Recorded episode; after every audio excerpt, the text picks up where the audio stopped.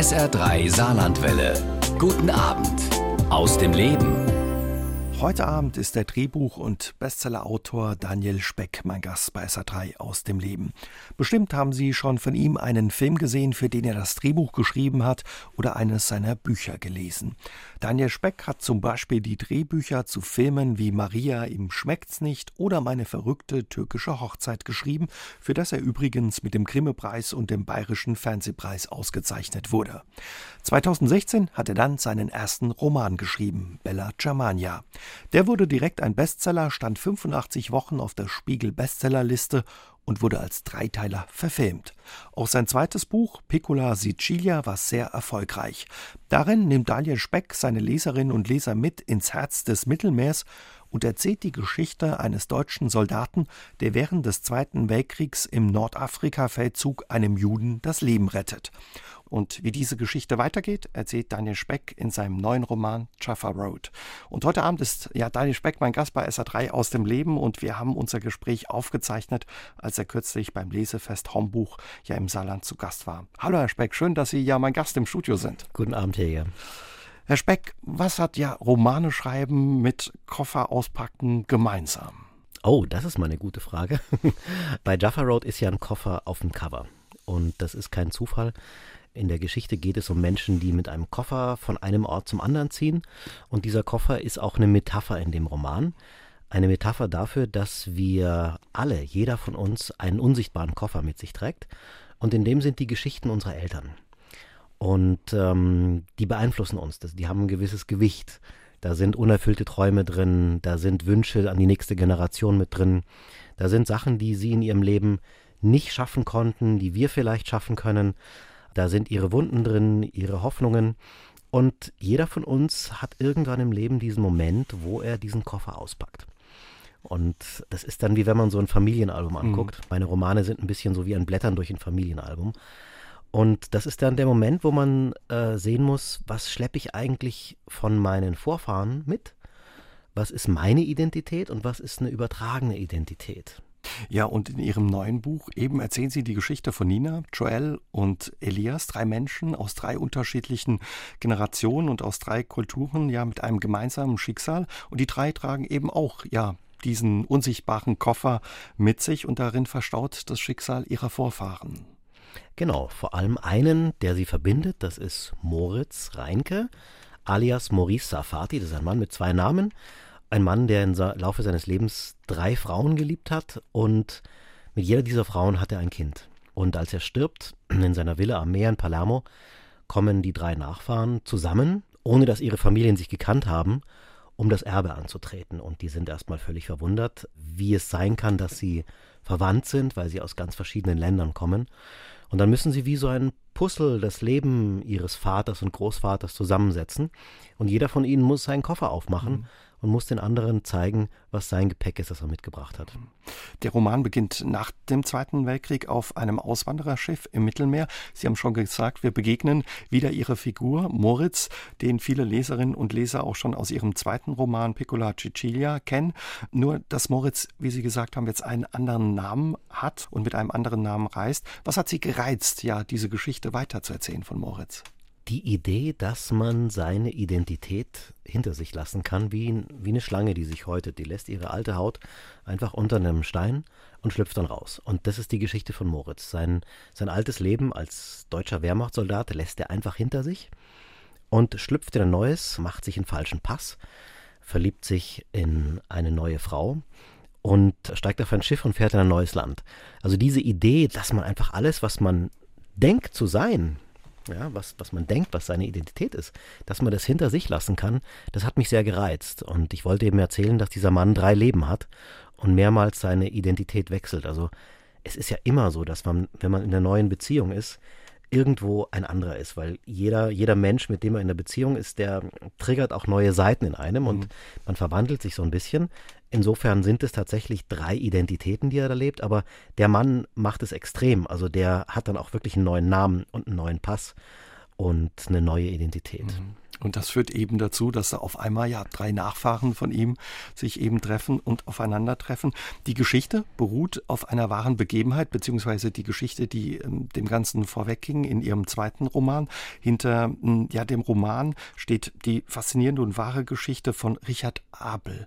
Auch ein Wehrmachtssoldat in den 40ern in Tunis im Einsatz gewesen. Wie sind Sie auf ihn gestoßen und auf seine Geschichte? Also die Geschichte hat mich inspiriert. Ich habe die jetzt nicht nacherzählt. Mhm. Moritz Reinke ist schon ein anderer Mensch als Richard Abel. Aber es war sicher eine Inspiration, weil mich diese Geschichte fasziniert hat. Ich bin ähm, durch eine Recherche drauf gestoßen. Ich ähm, habe ein Buch gelesen, da ging es um die deutsche Wehrmacht in Nordafrika. Das ist so ein bisschen eine unerzählte Geschichte, obwohl es eine Wahnsinnsgeschichte des Zweiten Weltkriegs ist, im Grunde der Wendepunkt des Zweiten Weltkriegs.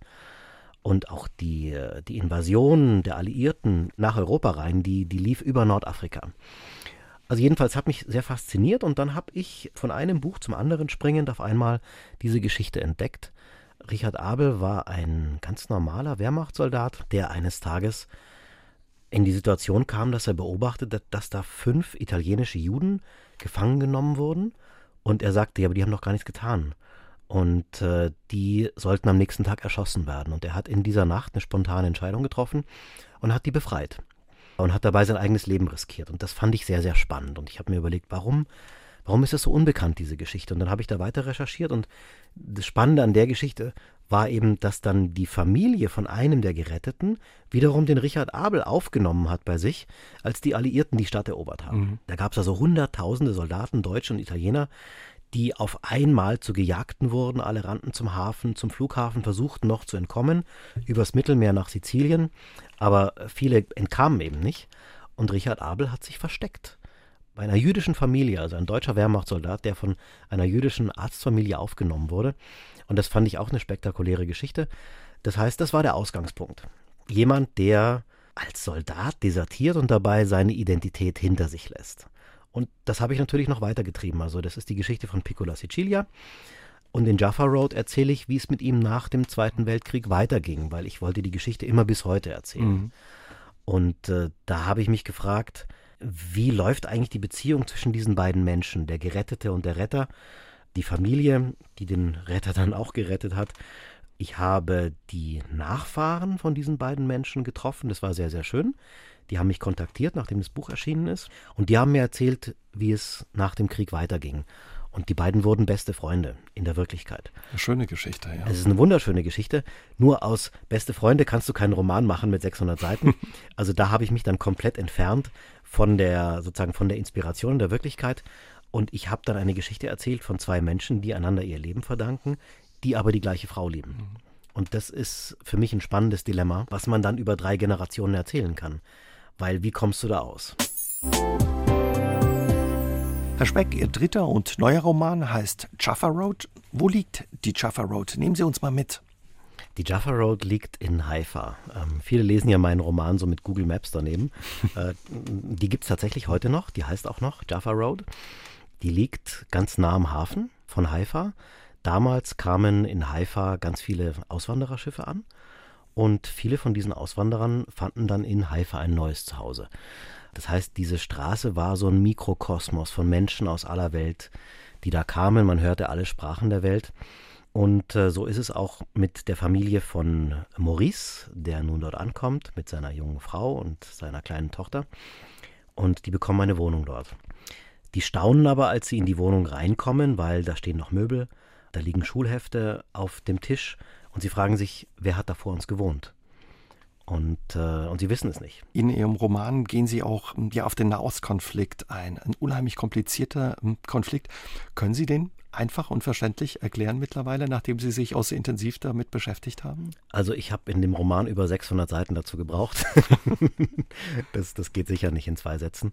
Ähm, ich habe den Roman auch nicht geschrieben, um ihn zu erklären. Mhm. Ähm, er ist ein bisschen der Hintergrund des Romans, weil es eben drei Familien gibt, eine israelische, eine palästinensische und eine deutsche, die miteinander verbunden sind, so wie diese drei Völker ja irgendwo äh, schicksalhaft miteinander verbunden sind der Roman sucht nicht nach Erklärungen. Der Roman versucht eher Fragen zu stellen und versucht Verbindungen zu schaffen und folgt auf eine ganz subjektive, empathische Weise den einzelnen Familien. Also ich beschreibe den Weg jeder Familie parallel. Denn es ist ja so, dass in dem Roman die drei Erben zusammenkommen in, in Palermo und jeder kennt nur einen Teil dieser Familiengeschichte von Moritz oder Maurice, wie er heißt. Und sie müssen jetzt, wie gesagt, ihren Koffer mhm. aufmachen und sie müssen diese Geschichten erzählen, aber jede dieser drei Menschen hat nur einen Teil von der Lebensgeschichte von, von Moritz. Äh, und im Grunde erzählen alle drei die Geschichten ihrer Mütter. Also der drei Frauen, die die wichtigsten Frauen im, im, Leben von Moritz waren. Und in allen drei Lebensgeschichten ihrer ja, drei Personen, die Sie angesprochen haben, gibt es im Endeffekt einen weißen Fleck und genau. der ja tritt da auf, wo das Leben der anderen beginnt oder genau. eines der anderen. Und, und der interessiert mich. Mich interessiert die Leerstelle. Die Leerstelle ist das, ja, der weiße Fleck, der blinde Fleck, das, was man selber nicht sieht, aber was ein Teil der Wirklichkeit des anderen ist. Und so habe ich eben auch den Nahostkonflikt wahrgenommen in der Art, wie er oft berichtet wird oder in der Art, wie oft über ihn gesprochen wird. Jeder kennt ein Stück davon. Wenn man aber durch das Land reist und mit verschiedenen Familien spricht, setzt man dann so ein Puzzle zusammen aus ganz verschiedenen Dingen und man hat immer das Gefühl, das, was die einen ausblenden, ist für die anderen aber so ganz zentral. Mhm. Und jeder ähm, hat nur ein Stück der Wahrheit und der Roman versucht so langsam wie ein Puzzle die gesamte Wahrheit zusammenzusetzen. Es, sind, es ist eine Wahrheit von Familiengeschichten, aber damit entsteht natürlich auch ein umfassenderes historisches Bild, als jede einzelne dieser Familien wirklich erlebt hat. Sie haben es gesagt oder ich habe es gesagt, Sie reisen für Ihre Bücher viel vor Ort und ja, treffen auch Menschen. Jetzt für dieses Buch haben Sie auch viel mit Historikern, Journalisten und Politikern gesprochen und eben auch diese unterschiedlichen ja, Sichtweisen mhm. auf den Nahostkonflikt ähm, kennengelernt. Wie fallen die aus, diese unterschiedlichen Sichtweisen? Was haben Sie da gehört und erlebt? Also das Interessante ist erstmal, dass es manche Historiker, Journalisten und sogar Politiker gibt, auf beiden Seiten, die sich gar nicht mal so sehr unterscheiden, wie wir es denken. Die also eine, ein großes Wissen haben, also vor allem die Historiker, ein Wissen über auch das, was die andere Seite erlebt hat. Das sind Wissenschaftler, die einfach eine Menge Literatur gelesen haben. Das heißt, ich habe nicht wahrgenommen, dass es so eine ganz klar abgegrenzte die einen und die anderen Wirklichkeit gibt. Es gibt eine Schnittmenge mhm. und die finde ich spannend. Also es gibt Menschen, die auf die andere Seite gehen, die mit der anderen Seite sprechen, die eine Empathie für die andere Seite haben. Und ähm, die Gespräche mit diesen Menschen waren eigentlich die erhellendsten. Ich habe natürlich auch Menschen gesprochen, die kein Gespür für die andere Seite hatten, die ähm, im Grunde nicht wissen, was die andere Seite oder das andere Volk, die andere Nation erlebt hat. Gerade in dieser Zeit in den 40er Jahren, wo, wo sich sozusagen äh, dieses Land neu konstelliert hat, wo aus einem britischen Mandatsgebiet, was dann geteilt wurde, ein Staat Israel und wurde und ein Teil Jordanien zugeschrieben wurde. Und sozusagen der Name Palästina dann von der Landkarte verschwand, aber die Menschen waren noch da. Diese Schnittmenge, die Sie angesprochen haben, wie sieht die aus und wäre das auch vielleicht ja eine Möglichkeit, den Konflikt zu lösen? Es ist so lustig, ich bekomme immer die Frage, wie man diesen Konflikt lösen kann. Ich bin kein Politiker, mhm. ich bin äh, ein, ein Romanautor, ich erzähle Geschichten. Ich kann keine Lösung vorschlagen. Was ich in dem Roman erzähle, ist wie Menschen mit verschiedenem Hintergrund. Da ist äh, Joel, die jüdische Israelin, da ist Elias, der Palästinenser und da ist Nina, die Deutsche. Wie die zusammenkommen und wie die einfach nur lernen, einander zuzuhören, miteinander zu reden. Und das ist in dem Roman zumindest ein Anfang, weil ich zutiefst daran glaube, dass Geschichten eine Möglichkeit sind, ein Fenster zu öffnen in eine andere Welt, wodurch Empathie entsteht. Also Geschichten sind wie Türen in Mauern. Es gibt eine Stelle in dem Roman, wo ich sage, Meinungen sind wie Mauern. Ich habe so eine feste Meinung und darin mauere ich mich ein und ich sehe das andere gar nicht. Wenn ich aber einem Menschen gegenüber sitze, der mir einfach nur die Geschichte seiner Familie erzählt, dann entsteht in dieser Mauer eine Tür. Und das ist, ein, das ist ein Riss in der Mauer. Und durch diesen Riss kann Empathie entstehen, muss nicht, aber kann entstehen. Und das ist der Prozess, den ich da begleite bei diesen drei Menschen in der leeren Villa in Palermo. Ja, und wenn man diese Tür öffnet oder es einem gelingt, die Tür in der Mauer zu öffnen und man sich zuhört, entsteht ja auch vielleicht Verständnis und man merkt, dass man vielleicht doch mehr Gemeinsamkeiten hat, als man gedacht hat vielleicht. Ne? Die Gemeinsamkeiten werden gar nicht so negiert. Also viele Palästinenser und Israelis haben mir gesagt, ach weißt du, wir sind eigentlich Cousins, wir sind ganz ähnlich, wir haben ein ähnliches Temperament, wir sind Familienmenschen, wir sind mediterran, äh, wir sind gesellig, wir sind laut. Es ist kein Konflikt, den ich wahrgenommen habe als ein Konflikt von Menschen, die so unterschiedlich sind. Es ist schlicht und einfach ein, ein Konflikt um Land. Darum geht es. Und, ähm, und deswegen ist es so schwer zu lösen, weil es eben zwei Nationen sind, die ähm, dasselbe Land beanspruchen als ihre Heimat. Die Idee für ihren Roman Piccola Sicilia bekam sie durch einen Hoteldirektor in Tunis, denn der Roman spielt in Tunesien, genauer in Tunis 1942, als die deutsche Wehrmacht Nordafrika besetzt hatte. Was hat er Ihnen erzählt und wie wurde daraus ein Roman, Ihr zweiter Roman? Dieses Hotel ist ein ganz wunderschöner, magischer Ort. Das ist das Hotel Majestic in Centreville von Tunis. Das kann man sich vorstellen als so einen wunderschönen Art Deco-Bau. Das war damals der, ja, so das, das, das erste Haus am Ort und das war ein Ort, wo sich viele Literaten trafen, wo es Chansonniers kamen, die aus Frankreich kamen. Es gab einen großen Ballsaal, mhm. in dem wurden Feste gefeiert. Das war, also es war ein Luxushotel unter Palmen. Es war so, man hatte ein bisschen Exotik, aber du hattest trotzdem warmes Wasser und eine Badewanne und Ventilatoren und so. Also es ist so ein bisschen Casablanca-Style. Dieses Hotel habe ich mal kennengelernt. Ich fand es einfach äh, ganz spannend. Ich kannte aber, als ich es zum ersten Mal gesehen habe, einfach als ich durch die Stadt ging, kannte ich nicht die Geschichte. Ich wusste nicht, dass dieses Hotel ursprünglich einer jüdischen Familie gehörte und dass es im Zweiten Weltkrieg von der deutschen Wehrmacht beschlagnahmt wurde und zum Hauptquartier gemacht wurde.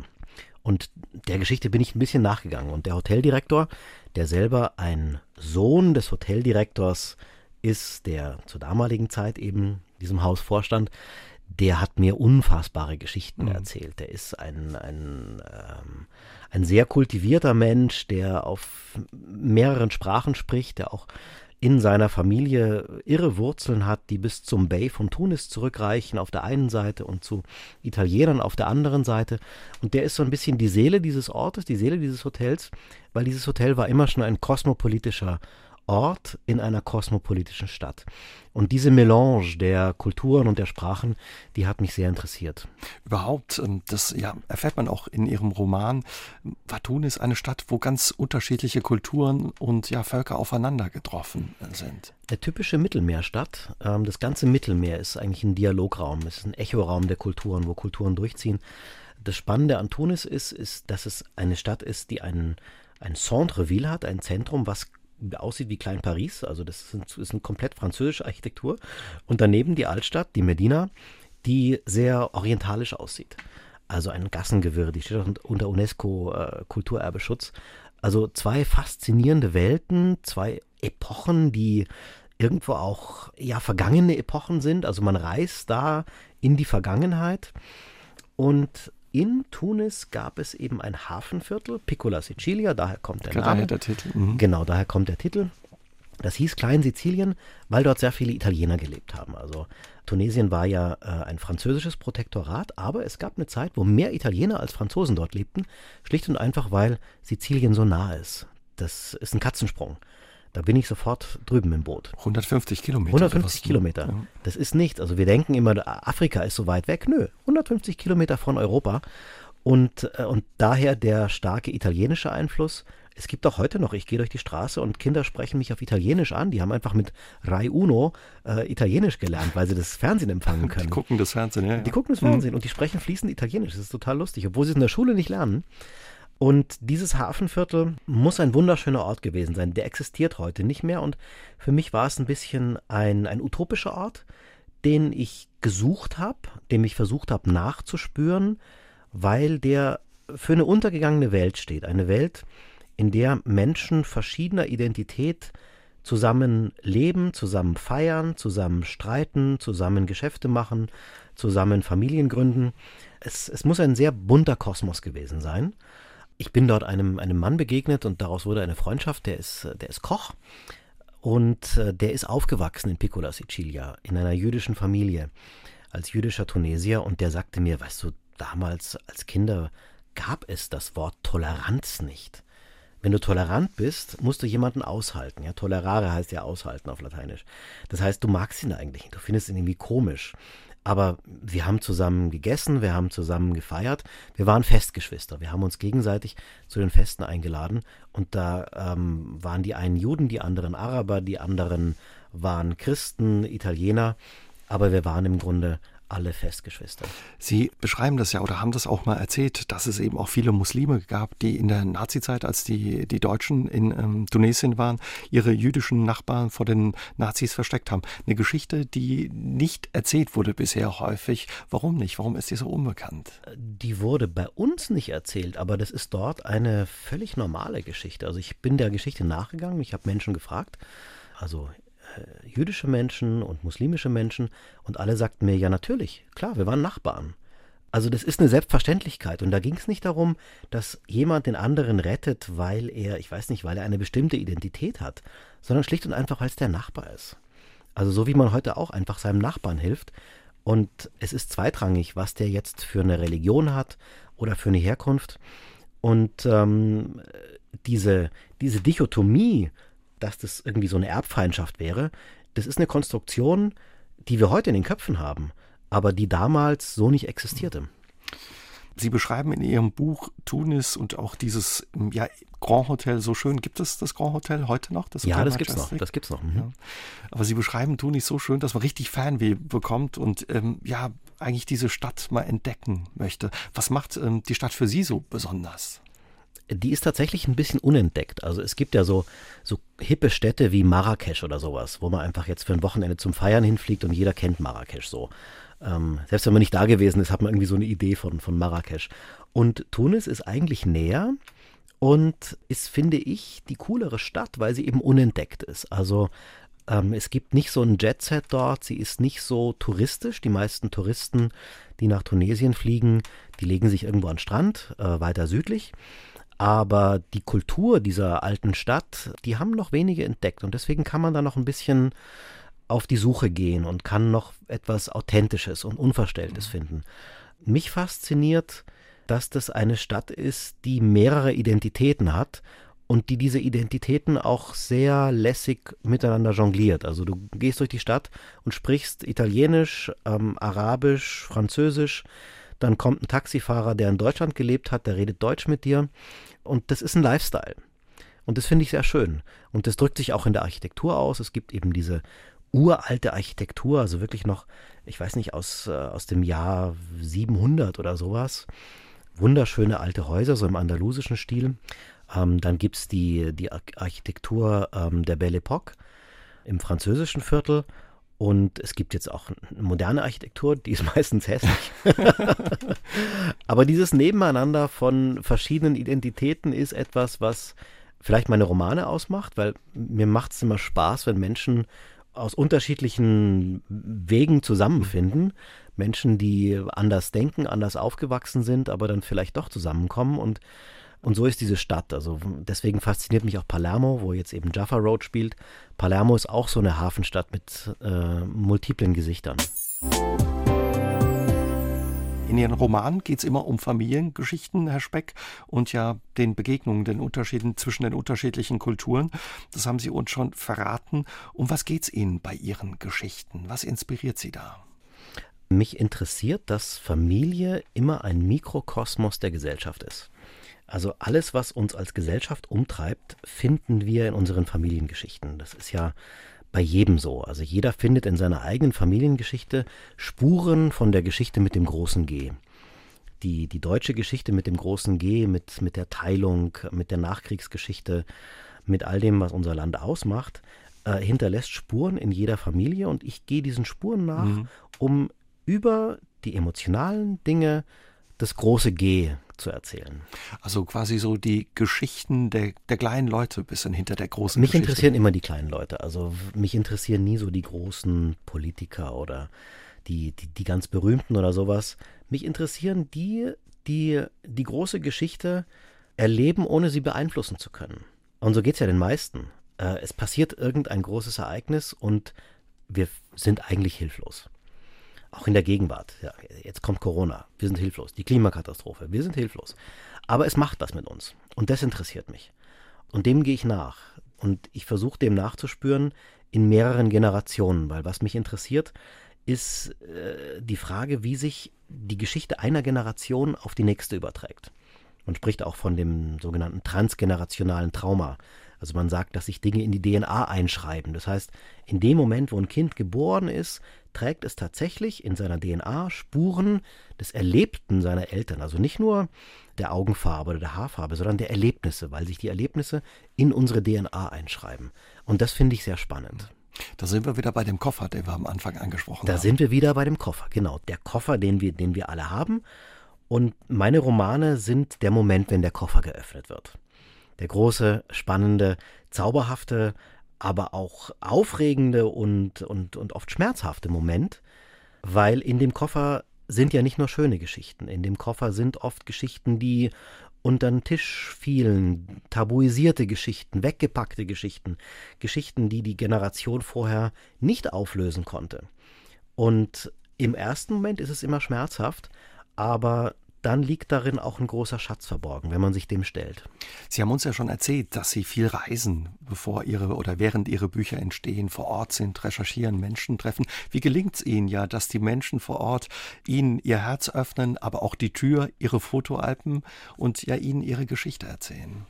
Ich weiß nicht, vielleicht einfach, weil ich ein neugieriger Mensch bin und weil ich versuche, jedem Menschen unvoreingenommen zu begegnen. Also ich, ähm, wenn ich reise, reise ich, um zuzuhören das Schöne ist ja beim Reisen, dass man lernt. Und ich glaube nicht, dass ich schon alles weiß. Und ich versuche den Menschen auch so zu begegnen, dass ich ihnen gerne zuhöre. Das ist Ihnen als Radiomoderator ja sicher nicht fremd. Ähm, Sie begegnen ja auch dauernd Menschen, denen Sie gerne zuhören. Sie stellen Ihnen Fragen. Also im Grunde, ich mache das Gleiche, was Sie gerade mit mir machen. ich stelle Fragen und, äh, und ich glaube, man merkt mir an, dass ich ein neugieriger Mensch bin. Sind es dann Zufallsbegegnungen oder suchen Sie sich die Leute dann vorher schon gezielt aus? Es ist, es ist beides. Also für Jaffa Road habe ich vorher schon bestimmte Kontakte gemacht, die ich angeschrieben habe, telefonier, ange, äh, an telefoniert habe. Das heißt, wir haben uns verabredet, dort und dort zu, uns zu treffen. Und von dort gehen dann weitere Begegnungen aus. Das heißt, wir haben ein Gespräch, und ähm, also ich habe zum Beispiel Herrn Avi Primor gesprochen in Tel Aviv, das ist der ehemalige israelische Botschafter in Deutschland. Der ist wiederum mit meiner Agentin befreundet gewesen. Und der hat mir dann wiederum einen Kontakt zu einem israelischen Historiker gemacht, Tom Segev. Und dann bin ich zu dem gefahren. Und dann war ich in Jerusalem und in Jerusalem habe ich durch Zufall dann wieder jemanden kennengelernt. Und dann führt dieses Kennenlernen wieder dazu, dass man an den Ort geht. Also ich versuche mich auch immer dem Ort auszusetzen und über das, was ich eigentlich schon kenne, auch kontaktemäßig, neue Menschen kennenzulernen. Und dabei, dabei passieren oft die schönsten Begegnungen. Ja, das glaube ich. Also wenn man eine gewisse Offenheit hat ne? oder diese Neugierde, die Sie ansprechen. Ja. Man braucht eine Ambiguitätstoleranz. äh, man braucht auch Geduld. Man muss dann auch mal einen Tag lang rumsitzen und warten. Und man braucht vielleicht auch das Vertrauen, dass dann äh, auch mal ein Kontakt, der schief geht oder in eine Sackgasse führt, dass alles irgendwo hinführt. Also zu irgendeinem kleinen Puzzlestück, was ich dann in den Roman einbauen kann, führt es dann schon. Konnten Sie das schon immer, ja, auch mal geduldig sein und warten oder haben Sie das erst gelernt im Laufe der Jahre? Ich glaube, das konnte ich ganz gut. Ja. Doch, das konnte ich ganz gut, ja. Sie haben die ja, letzten fünf Jahre drei Bücher geschrieben, alle über 600 Seiten dick. Nehmen Sie uns mal mit an, an Ihren Schreibtisch oder an den Ort, wo Sie schreiben. Wie, wie entstehen diese Bücher? Sie müssen auch unheimlich viel schreiben, wenn Sie ne, in den letzten drei Jahren so drei dicke Bücher geschafft haben und geschrieben haben. Ja, aber so die Faszination, die ich jetzt in Ihrem Gesicht sehe, die ist vielleicht gar nicht so, wenn man dann einfach nur sieht, da sitzt ein Typ an einem Tisch. Also es ist völlig unspektakulär, die Arbeit eines Schriftstellers, wenn er dann mal schreibt, weil es passiert alles im Inneren. Also Filme über Schriftsteller sind meistens unfassbar langweilig, wenn man sie beim Arbeiten sieht und deswegen handeln die alle von Schreibkrisen und privaten Krisen mhm. und solchen Problemen, die sie erleben. Aber meine Arbeit ist natürlich nicht so spektakulär wie die eines Astronauten oder sowas, weil sie wirklich nur im, im Inneren passiert. Und sie passiert auch nicht nur am Schreibtisch. Die passiert genauso nachts im Traum, wenn ich dann einfach aufwache um 4 Uhr morgens und etwas träume und es aufschreibe. Die passiert unter der Dusche, wenn mir so eine Idee plötzlich einfällt. Und die passiert eben zum großen Teil auf Reisen. Also ich reise nicht nur, um Informationen zu recherchieren, sondern ich reise, um äh, neue Dinge zu sehen, um mich zu öffnen. Wenn man andere Dinge sieht, als man, als man sie gewohnt ist, dann macht es was mit einem. Es, es regt an, es regt das Denken an, es regt das Fühlen an, es regt die Sinne an. Und deswegen versuche ich auch die Orte, die ich dann beschreibe, möglichst sinnlich zu beschreiben, so wie ich sie eben erfahren habe. Haben Sie dann immer, weil Sie sagen, die Ideen kommen Ihnen ja nachts im Bett, wenn Sie irgendwie wach werden oder unter der Dusche, immer was griffbereit, wo Sie die notieren können? Ja, ja, das muss sein. das, man muss immer, immer ein Buch bei sich haben, gar keine Frage. Und haben Sie trotz alledem so Rituale? Schreiben Sie eher morgens, schreiben Sie eher nachts oder schreiben Sie mit der Hand oder immer, was weiß ich? Also ich habe feste Schreibzeiten. Ich so, so wie andere Menschen ins Büro gehen, habe ich so meine Schreibzeiten und die muss man auch diszipliniert einhalten. Also das ist nicht so, dass man da, ich weiß nicht, so inspiriert im Café sitzt und nach dem dritten Café Olé irgendwie ein, eine Ode komponiert. Nee, das ist harte Arbeit. Das ist im Grunde wie ein Journalist, der sich einfach hinsetzt und sagt, ich muss heute so viel schaffen, ich nehme mir auch ein bestimmtes Pensum vor pro Tag und dieses Pensum muss geschafft werden. Und wenn ich das um 8 Uhr abends nicht geschafft habe, dann arbeite ich eben noch den Abend weiter. Das ist gesetzt, weil ich weiß ja ungefähr, wie viele äh, Seiten ich schreiben möchte und ich weiß ungefähr, wann der Roman abgegeben werden muss, weil der Verlag einfach einen Termin hat und weil die Leserinnen darauf warten. Brauchen Sie diesen Zeitdruck oder geht es auch gut ohne Zeitdruck bei Ihnen? Das geht wunderbar ohne Zeitdruck. Ich brauche den nicht, aber ich habe ihn einfach. Es ist mhm. einfach Teil meiner Realität. Ich habe gelesen, dass Ihr Großvater auch eine Rolle gespielt hat bei dem Roman. Das schreiben Sie am Ende in der Danksagung, weil er einfach auch nochmal drauf geguckt hat. Äh, ja, offenbar ja, auf mein, die Zeit, wie Sie die beschrieben haben. Mein Großvater hat diese Zeit des Zweiten Weltkriegs und der Nachkriegszeit erlebt. Ich habe sie nicht erlebt und deswegen war es mir sehr wichtig, dass er mir aus seiner Sicht schildert, was ist authentisch. Also da ging es natürlich um bestimmte Begriffe, aber es ging auch um Lebensgefühl. Also wie war es eigentlich als Deutscher nach dem Krieg zu dieser Stunde Null? Das hat mich, das hat mich sehr berührt, wie er mir das erzählt hat, wie einfach gar nichts da war. Und er hatte auch nichts nach dem Krieg ähm, und hat wirklich von Null angefangen in einem zerstörten Land. Und das ist etwas, was ich in meinem Leben nicht ansatzweise erlebt habe. Und da bin ich ihm auch sehr dankbar dafür, dass er mir diese Geschichten nahegebracht hat. Und wie müssen wir uns das vorstellen? Hm, also Sie geben ihm dann Ihr Manuskript und er sagt, du, pass mal auf, so war es nicht, oder? Also ich habe natürlich zuerst mal mit ihm darüber gesprochen, über vieles. Und am Ende habe ich ihm das Manuskript gegeben und er hat drüber geguckt. Das ist für ihn nichts Fremdes. Er schreibt selber viele Bücher, er ist Wissenschaftler. Und äh, insofern ging das auch recht schnell. äh, er liest schnell und er liest sehr genau. Und natürlich kamen da auch ein paar Rechtschreibfehler zurück. ja, aber schön, dass es Ihren Großvater für Sie noch gibt. Wie alt ja. ist Ihr Großvater? Mein Großvater ist 1926 geboren. Wow. Ja, und er ist immer noch sehr fit. Wahnsinn. Und verschlingt immer noch so ein Buch pro Woche. All Ihre Bücher sind Bestseller geworden. Haben Sie ein Geheimrezept, wie es Ihnen immer wieder gelingt, dass Sie es auch wirklich schnell auf die Bestsellerlisten schaffen? Äh, nee, wenn ich, das, wenn ich das hätte, wäre mein Leben viel einfacher. Nein, ich weiß das vorher nie. Das, das weiß niemand. Wenn, wenn irgendein Verlag auf dieser Welt ein Geheimrezept hätte, dann, äh, dann wäre der stinkreich. Nee, was mich zum Schreiben antreibt, ist, ich brauche eine Frage, die mich selber beschäftigt. Ich muss selber neugierig sein auf meinen Roman. Ich muss selber neugierig sein auf die Figuren. Ich brauche eine Leidenschaft. Ich brauche dieses Gefühl, dass ich diese Geschichte schreiben muss. Das ist ganz wichtig weil ich glaube, nur dann entsteht eine gewisse Leidenschaft, die sich dann auch auf die Leserinnen und Leser überträgt. Also wenn Sie selbst für die Geschichte begeistern können. Oder? Absolut. Also ohne das geht's nicht. Ihr erster Roman, Bella Germania, stand 85 Wochen auf der Spiegel-Bestsellerliste. Eine unheimlich lange Zeit. Wie fühlt sich das an, wenn ja das erste Buch gleich oder das eigene Buch so lange auf den Bestsellerlisten steht? Das hat mich völlig überrascht, weil es war für mich einfach mal ein anderes Format. Ich wollte einfach mal schauen, kann ich auch einen Roman schreiben. Das Drehbuchformat habe ich mit der Zeit beherrscht und es wäre für mich auch ein Erfolg gewesen, wenn es jetzt nicht ein Bestseller mhm. gewesen wäre, sondern einfach nur ein schöner Roman, den die Leute lesen. Ein paar Leute, ein paar tausend, die dann sagen, danke, hab eine schöne Zeit damit gehabt. Das hätte mich schon sehr berührt, weil für mich das Romaneschreiben einen ganz großen Vorteil vor dem Filmeschreiben hat, es gibt diese direkte Kommunikation mit den Lesern und Leserinnen. Das heißt, jetzt bei, auf der Lesereise merke ich einfach, es kommen Menschen auf mich zu und die erzählen mir, was dieser Roman mit ihnen gemacht hat und wie tief sie davon berührt waren. Und diese persönliche Begegnung, die hatte ich nie als Drehbuchautor. Weil da schreibst du ja eine Vorlage für einen Film, der dann inszeniert wird und dann geschnitten. Und da stehst du sozusagen, wenn dann der Film rauskommt, in dritter Reihe und die Leute sehen erstmal die Schauspieler und dann dahinter die Bilder und die Inszenierung und natürlich auch die Geschichte. Aber dass es jemanden gibt, der sich einmal diese Geschichte ausgedacht hat, der sie sozusagen aus dem Nichts geschaffen hat, diese Idee kommt beim Film weniger an. Mhm. Beim Buch mehr. Und es hat vielleicht auch damit zu tun, dass man dieses Buch auf Reisen mitnimmt und abends ins Bett mitnimmt. Also es entsteht irgendwo eine intime Beziehung zwischen demjenigen, der das Buch geschrieben hat, und demjenigen, der es liest. Und die, dieses Feedback ist für mich Gold wert. Was kriegen Sie da für Feedback? Was für Geschichten erzählen Ihnen Ihre Leserinnen und Leser? Ich bekomme oft Feedback, dass sie sagen, das erinnert mich ganz stark an meine eigene Geschichte. Bei mir war es ähnlich.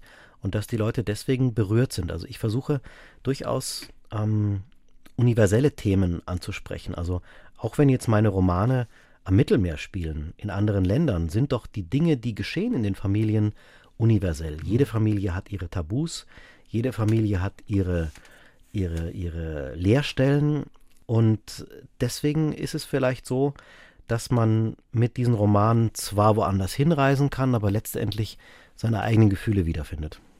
Sie haben es gesagt, bevor Sie ja Romane geschrieben haben, haben Sie Drehbücher geschrieben, auch sehr erfolgreich. Zum Beispiel das Drehbuch ähm, zu dem Film Meine verrückte türkische Hochzeit, wo Sie den Grimme-Preis dafür bekommen haben. Oder mit Jan Weiler später zusammen Maria, ihm schmeckt's nicht. Oder Zimtstein und Halbmond, was ich jetzt bei der Vorbereitung gelernt habe. Einer der meist wiederholten Weihnachtsfilme, den es gibt. Was macht, was macht Ihnen mehr Spaß? Oder kann man das gar nicht sagen? Drehbuch schreiben ähm, oder Romane schreiben? Es macht beides Spaß das Drehbuchschreiben ist etwas äh, mehr auf den Punkt, was die Handlung angeht. Also man hat einfach nur seine 90 Minuten, muss da alles reinpacken. Im Roman kann ich dann auch mal eine Seite lang essayistisch schreiben, ein Gedanke übers Leben oder einen inneren Monolog einer Figur. Ich kann länger Szenen beschreiben, Landschaften, Menschen, Gefühle. Im, im Drehbuch muss alles schnell vorangehen. Also Drehbuch ist Handlung. Mhm was macht eine Figur, äh, wie geht es in Konflikt. Das ist ganz gut, sowas zu lernen, weil dadurch auch die Romane, glaube ich, einen gewissen Drive und einen gewissen Zug haben. Also ich verliere mich nicht gern in Beschreibungen.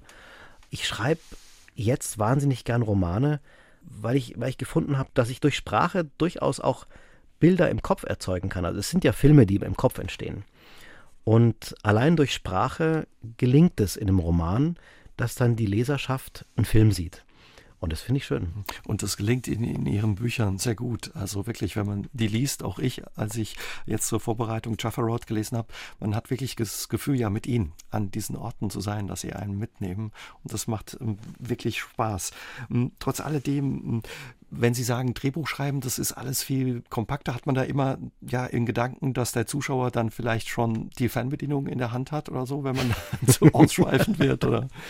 Ja, also es gibt ja diese Regel, äh, am Anfang muss was explodieren und dann muss es sich so langsam steigern. das ist so eine Regel aus der amerikanischen Drehbuchtheorie. Ja, es muss, äh, man, hat, man, man, man schreibt schon ein bisschen mit Angst vor der Fernbedienung. Aber ja, das ist beim Roman aber auch so. Ich kann ja auch einen Roman jederzeit weglegen. Ich versuche meine Romane auch so zu schreiben, dass man sie eigentlich nicht weglegen kann. Dass man am Ende jedes, jedes Kapitel denkt, naja, eins geht noch. Weil eben dann Cliffhanger dran ist, so ein bisschen wie so eine, so eine Serie, wo man einfach sagt, naja, eine Folge gucken wir noch. Ähm, und so versuche ich die stru zu strukturieren. Das habe ich vielleicht aus dem, aus dem Drehbuch gelernt. Und deswegen macht mir das einfach gerade enorm Spaß. In Ihren Büchern geht es oft, Herr Speck, ja um das multikulturelle Zusammenleben. Wie wurde ja dieses multikulturelle Zusammenleben zu Ihrem Thema? Sie sprechen wahrscheinlich auf meine persönliche Geschichte an. Ich habe eine deutsche Mutter und ich habe einen tunesischen Vater gehabt, der ist schon verstorben. Also insofern vereine ich das so ein bisschen in, in meiner DNA. Wobei ich weiß gar nicht, ob das der Auslöser ist, weil es gibt dieses berühmte Zitat von Tolstoi, der sagt, es gibt nur zwei gute Geschichten. Entweder ein Mann geht auf eine Reise oder ein Fremder kommt in die Stadt. Was er damit meint ist, gute Geschichten handeln immer von der Begegnung verschiedener Identitäten, weil dadurch entsteht Reibung und Konflikt und Geschichten bestehen aus Konflikt und durch diese Reibung entsteht eine Transformation. Also ich erzähle die Begegnung verschiedener Identitäten oder Kulturen nicht, um mein eigenes Leben auszubreiten. Das finde ich gar nicht so interessant. Äh, was mich vielmehr interessiert, ist, dass wenn ich verschiedene Identitäten zusammenbringe, die auch teilweise gar nicht meine sind, dass dadurch eine Reibung entsteht mhm. und dass dadurch ein stärkerer Plot entsteht, als wenn alle in diesem Roman sich äh, gleichen, ans gleiche glauben, das gleiche essen, die die gleichen Hintergründe haben bei Maria, ihm schmeckt's nicht, ist es ja der äh, deutsche Schwiegersohn, der auf den italienischen Schwiegervater trifft und es da mhm. eben zu ja, witzigen Geschichten, Begegnungen, ja. Verwechslungen oder wie auch immer kommt. Ja, ne? Oder ja.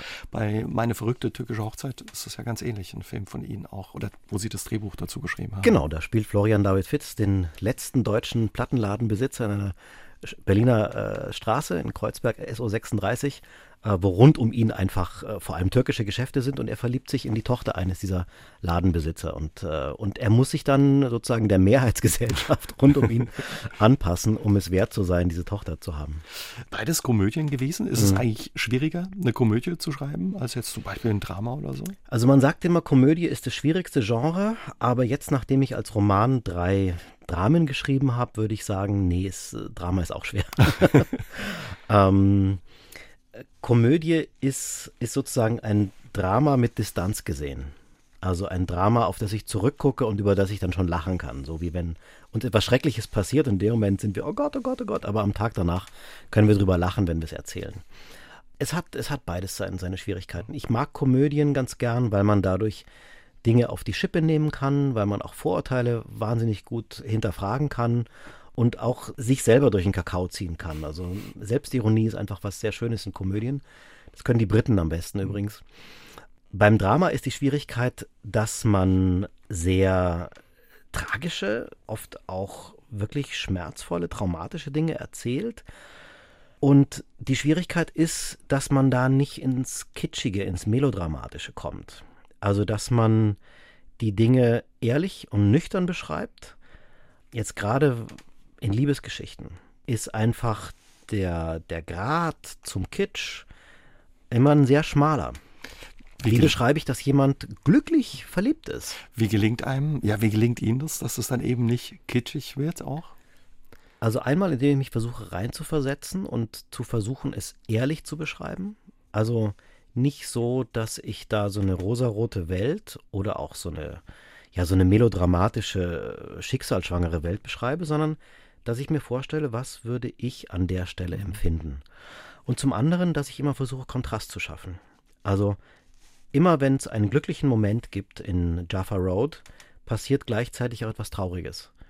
Und diese Gleichzeitigkeit von Glück und Unglück, von Freude und Trauer, die hat sehr stark mit unserem Leben zu tun. Unser Leben ist so. Wir sind gleichzeitig auf verschiedenen Ebenen glücklich und traurig. Und wenn man das verbindet in der Szene, entsteht sowas wie eine Wahrhaftigkeit. Und das Schöne bei Komödien ist ja, weil Sie die Komödien auch angesprochen haben, dass man ja lachen kann. Und Lachen ist ja was Wunderbares und tut ja auch gut. Ne? Ja, dass man auch über sich selber lachen über sich selber lachen Dass man kann. sich selber wiedererkennt auf der Leinwand oder in einem Buch und dass man, dass man darüber lachen kann. Also wir sollten uns alle nicht so ernst nehmen. In Ihren Büchern, was wirklich sehr schön ist, nehmen Sie uns alle mit, ja, ans Mittelmeer. Was verbinden Sie mit der Region und dem Mittelmeer? Gutes Essen. es wird viel gegessen auch in Ihren Büchern. Ähm, ne? Herzliche Menschen und ein gewisses entspanntes Lebensgefühl. Also ein Lebensgefühl, was mit Genuss zu tun hat, ein Lebensgefühl, was mit Weite zu tun hat und ein Lebensgefühl, was mit Dialog zu tun hat. Also das Mittelmeer ist immer ein Raum der Begegnungen und des Dialogs. Sie haben nach dem Abitur in Israel eine Zeit lang gelebt, als Orangenpflücker da gearbeitet, Englischlehrer und äh, Kindergärtner. Was für Erinnerungen haben Sie an die Zeit und wie hat sie die geprägt? Das war eine tolle Zeit. Also ich bin ja losgefahren, um einfach, ich wollte irgendwo hinfahren, um rauszufinden, was will ich eigentlich machen im Leben. Ich hatte so verschiedene Berufswünsche. Und dann war es wichtig, einfach mal in eine ganz andere Region zu kommen und das Leben auch und die ganze Welt sozusagen durch, durch, durch eine andere Sichtweise zu sehen und zu erleben. Und was ich damit verbinde, sind sehr viele Begegnungen mit spannenden Menschen. Und am Ende dieser Zeit, ich war ja auch in Ägypten und Jordanien, bin ich die ganze Gegend gereist. Am Ende dieser Zeit stand der Wunsch, Geschichten zu erzählen, weil ich auf dieser Reise wahnsinnig viele Fotos gemacht habe, mir viele Geschichten, die ich vor Ort gehört habe, aufgeschrieben habe. Also im Grunde, wie ich jetzt Romane schreibe. Und mir irgendwie dachte, boah, das ist ein tolles Leben wenn du Menschen triffst, ihre Geschichten aufschreibst, dazu Bilder machst, also würde ich ganz gerne Geschichten in Bildern erzählen, also müsste ich ja sowas wie Filmemacher mhm. werden. Und dann kam ich zurück und habe mich eben er, erkundigt, wo kann man sowas lernen? Und bin dann eben, habe mich dann an verschiedenen Filmhochschulen beworben. Und dann zunächst in München äh, studiert und dann später aber auch eine Zeit lang in Rom. Filmgeschichte haben Sie studiert. Klingt es, ist es wirklich so schön, in Rom zu leben, wie man sich das vorstellt und wie es klingt? Äh, ja. ja, leider ist es so schön. ähm, also damals war es einfach toll. Ja. Es, war ein, es, war ein, es war ein wirklich ein schönes Studium, weil es mir die Möglichkeit gegeben hat, drei Filme am Tag anzuschauen ähm, wo kann man das schon mal machen? Ähm, das machen andere als Hobby. Und ich konnte es machen, um zu studieren und dann natürlich auch über die Filme zu sprechen und über die Filme zu schreiben. Aber ich habe so sehr viele tolle Autoren und Regisseure in ihrer Art, Geschichten zu erzählen, kennengelernt. Das hat mich sicher geprägt. Haben Sie in der Zeit selbst auch schon angefangen, eigene Geschichten zu schreiben? Ja, ich hatte vorher schon Kurzfilme gemacht und ähm, habe dann auch als Regieassistent mhm. gearbeitet mhm. bei verschiedenen Filmproduktionen. Wie ist es mit Ihnen selbst als Autor, wenn man Geschichten schreibt? Bleibt da überhaupt noch auch Zeit, Geschichten selbst zu lesen, Bücher zu lesen? Das ist wirklich schwierig. Wenn ich, wenn ich so intensiv an einem Roman arbeite, fällt es mir sehr schwer, Romane von anderen Autoren zu lesen, weil ich so eintauche in der Welt. Also ich bin jemand, der relativ obsessiv schreibt. Ich lebe dann wirklich in der Welt. Ich, ich empfinde die Welt dann so wie meine Figuren. Und während der Zeit dann einen Roman zu lesen, der von was ganz anderem handelt und eine ganz andere Tonalität und Stimmung hat, ist schwierig. Das reißt mich raus. Äh, das schaffe ich meistens gar nicht. Was ich dann meistens mache, während ich einen Roman schreibe, ist sehr viele Dokumentarfilme angucken, die entfernt mit dem Thema zu tun haben, was ich gerade, was ich gerade bearbeite. Das, das mache ich, das mache ich sehr gerne dann. Und wenn Sie sagen, ähm, Sie schreiben sehr obsessiv, ähm, wenn Sie, wenn Sie schreiben, das heißt, ähm, Sie nehmen Ihre Figuren dann auch mit ins Bett oder die begleiten Sie richtig dann in Ihrem Alltag. ja, genau. Oder? Wir haben dann so einen Dreier. ähm, ja, absolut. Ja. Ähm, die verfolgen mich bis in meine Träume und ich will das auch. Also ich will mich dem aussetzen. Äh, ich will nicht abends die Tür hinter mir zumachen und zu sagen, so, jetzt ist meine Arbeit getan und jetzt bin ich irgendwie wieder da raus, sondern ich suche auch diesen tiefen Kontakt auch im Unbewussten mit meinen Figuren und ich will mich auch von denen so ein bisschen verfolgen lassen, weil ich die Erfahrung gemacht habe, dass ich denen dann auch in der Tiefe ihrer Seele besser auf die Schliche komme. Hm. Wie ist das, wenn die letzte Seite geschrieben ist? Schmerzt es dann auch, die Figuren loszulassen und ja, Adieu zu sagen? Ja, wenn es so schön wäre. Wenn die letzte Seite geschrieben ist, beginnen die Korrekturen. Und wenn die erste Fassung korrigiert ist, kommt die zweite Fassung. Also das dauert ein bisschen, bis es fertig ist. Ich kann jetzt die Figuren loslassen, weil ich jetzt auf Reisen bin und den Roman vorstelle, meinem Publikum. Also das, der Moment des Erzählens ist eigentlich der Moment, wo man loslassen kann. Als ich den Roman dann auch, äh, als das Manuskript fertig war und korrigiert und ich konnte kein, keine Silbe mehr ändern, habe ich immer noch gedacht, ah nee, da und da und da muss ich doch ein Wort ändern. Das war nicht zu Ende und ich habe immer noch mit diesen Figuren gelebt. Und dadurch, dass, dass der Roman im März rauskam und da noch keine Möglichkeit für Lesungen war wegen Corona, ähm, hat mich der Roman auch äh, noch sehr lange begleitet. Und erst jetzt, so in der zweiten Jahreshälfte, wo ich dem Publikum begegne und wo ich, wo ich als Erzähler auftrete und merke, ich sende was aus und es kommt was zurück, da ist, da schließt sich der Kreis dann. Mhm. Wenn Sie sagen, ähm, ja, da ist die Arbeit nicht getan, wenn, wenn ja die letzte Seite geschrieben ist, weil dann geht es an die Korrektur. Sind Sie jemand, der das gut aushält, wenn dann der Lektor, die Lektorin sagt, oh, das müssen wir anders machen, da müssen wir was rausstreichen oder doch verändern? Ja, das ist man als Drehbuchautor gewohnt. Also ähm, das ist beim Drehbuch viel schlimmer.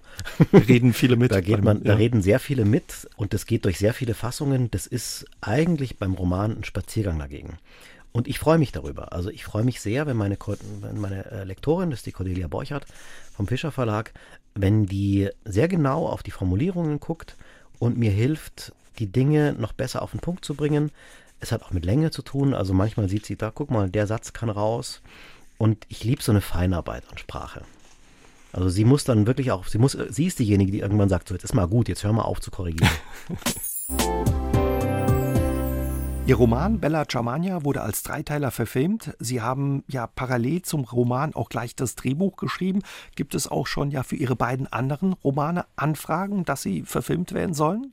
Die gibt es. Ähm, ich bin im Moment noch etwas zurückhaltend, weil Das Ganze muss man auf ziemlich große Beine stellen. Es sind zwei Romane, die zusammenhängen. Es ist im Grunde geschrieben wie eine Serie mit drei Staffeln. Also das kann man jetzt nicht einfach mal so äh, Rechte kaufen Minuten für einen Kinofilm, 90 Minuten, das geht nicht. Man muss eine Serie draus machen. Und diese Serie muss man auch international produzieren, weil sie einfach eine Menge Geld kostet. Es ist einfach eine Menge historischer Szenen mit vielen Statisten und sowas. Deswegen habe ich jetzt beide Romane in einer Sample Translation, also einen Teil davon auf Englisch übersetzen lassen und die Treatments, sodass wir jetzt eben auch internationale Produktionsfirmen ansprechen können. Und dann müsste das so eine Serie werden, die man international produziert. Und das fände ich auch spannend, wenn man die Diversität der verschiedenen äh, Standpunkte und der verschiedenen Völker, die da eine Rolle spielen, wenn man die auch ausdrücken kann in dem Team. Also dass es wirklich eine Koproduktion ist aus Menschen äh, mit verschiedenen Identitäten, die es auch zusammen dann in einem Writers Room schreiben.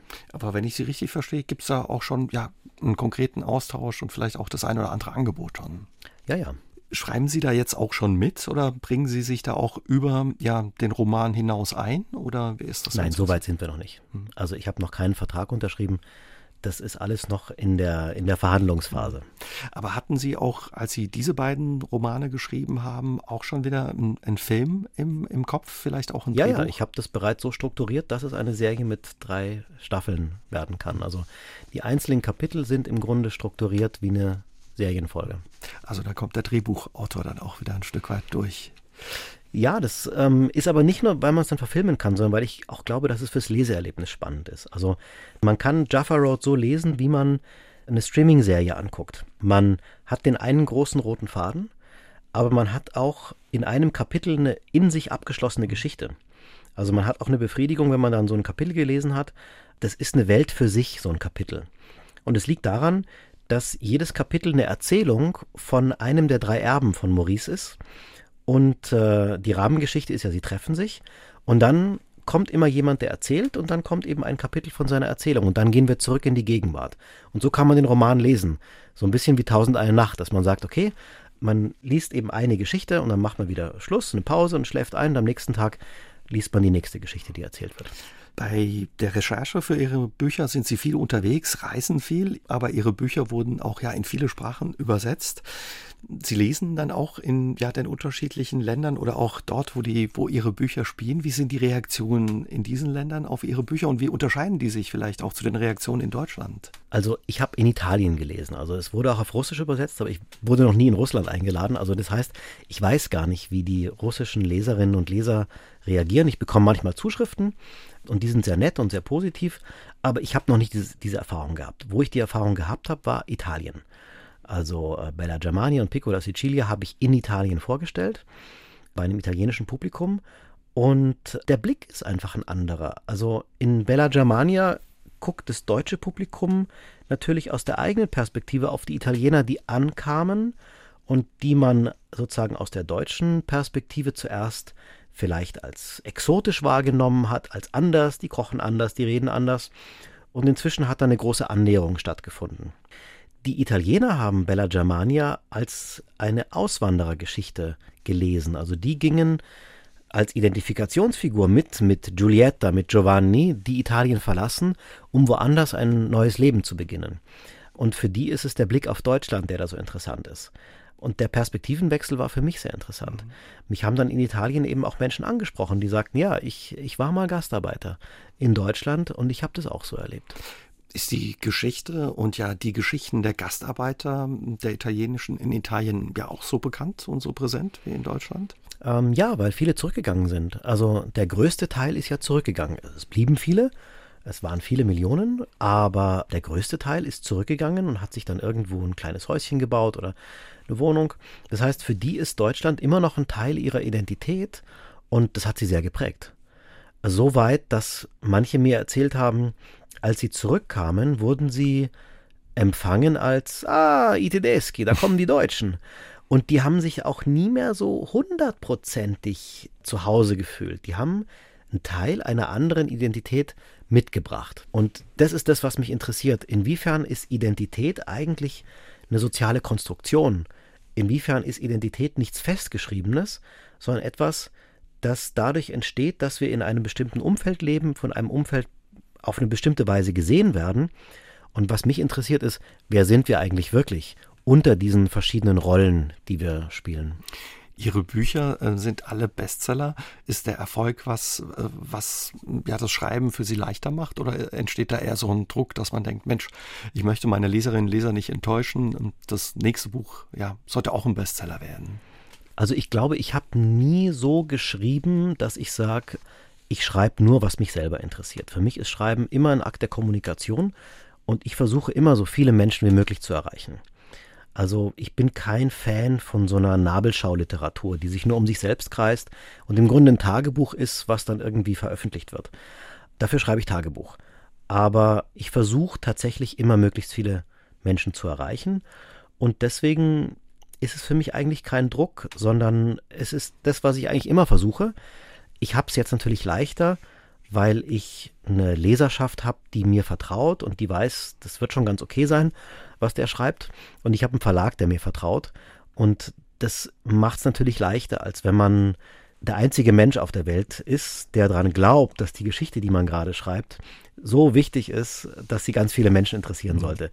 Jeder Schriftsteller muss das haben. Das ist eine Art Hybris, dieser Glauben, dass nur weil es einen selber interessiert, es auch die anderen interessieren muss. Ohne das kann man, glaube ich, nicht schreiben, weil es ist ja auch ein Riesenmarathon, den man aushalten muss. Aber ich kann jetzt, glaube ich, ein bisschen entspannter schreiben. Gibt es auch ja, Dinge, die Ihnen nicht gelungen sind beim Schreiben? Oder landet häufiger auch mal was im Mülleimer, bis, bis Sie. Äh, ja, natürlich. Also das, das was, das, was dann am Ende dasteht, ist ja nur ein Destillat. Ich habe viel mehr geschrieben und äh, viel mehr wurde weggeworfen und rausgekürzt. Und das ist auch gut so. Hm, manchmal sitze ich den ganzen Tag da und schreibe etwas und am Abend merke ich, nee, ich habe mich verfahren. Das ist eine Sackgasse, da gehe ich gar nicht hin ich lasse dieses ganze Kapitel besser, ich schreibe lieber an einer anderen Stelle weiter. Am Ende Ihres Buches Piccola Cecilia schreiben Sie, jedes Ende einer Reise ist der Beginn einer neuen Reise. Und in jedem Ende einer Geschichte steckt der Anfang ja einer neuen Geschichte. Schreiben Sie schon wieder an einer neuen Geschichte und geht ja die Geschichte von Moritz, Nina, Joel und Maurice vielleicht weiter in irgendeiner Form? Ja, ich schreibe an einer neuen Geschichte. Das wird aber was ganz anderes. Ich werde in paar Tagen nach äh, Sizilien fliegen und dort ein Reise-Koch-Geschichtenbuch schreiben. Also mein nächstes Buch wird ein Buch, in dem man an die Orte mit mir reist, wo meine Romane spielen und wo man dann auch die Gerichte, diese, diese Familien essen, wo man die nachkochen kann. Ich treffe drei Köche in drei verschiedenen Ländern des Mittelmeers und damit beginne ich jetzt. Das, da freue ich mich schon sehr drauf. Da freuen wir uns mit. Das klingt gut und ich würde mich freuen, wenn wir uns ja dann vielleicht widersprechen, wenn das neue Buch fertig ist. Sehr für gerne, da kochen wir dann was. Ja, gerne. für heute vielen Dank ja für Ihren Besuch und ja, viel Erfolg für Ihren dritten Roman Jaffa Road. Daniel Speck war heute Abend mein Gast bei SA3 aus dem Leben. Dankeschön. Ich danke Ihnen, Herr Jäger. Aus dem Leben. Der SA3 Talk am Dienstagabend ab 20.04 Uhr. Gibt's auch zum Nachhören auf sr3.de, auf YouTube und in der ARD Audiothek.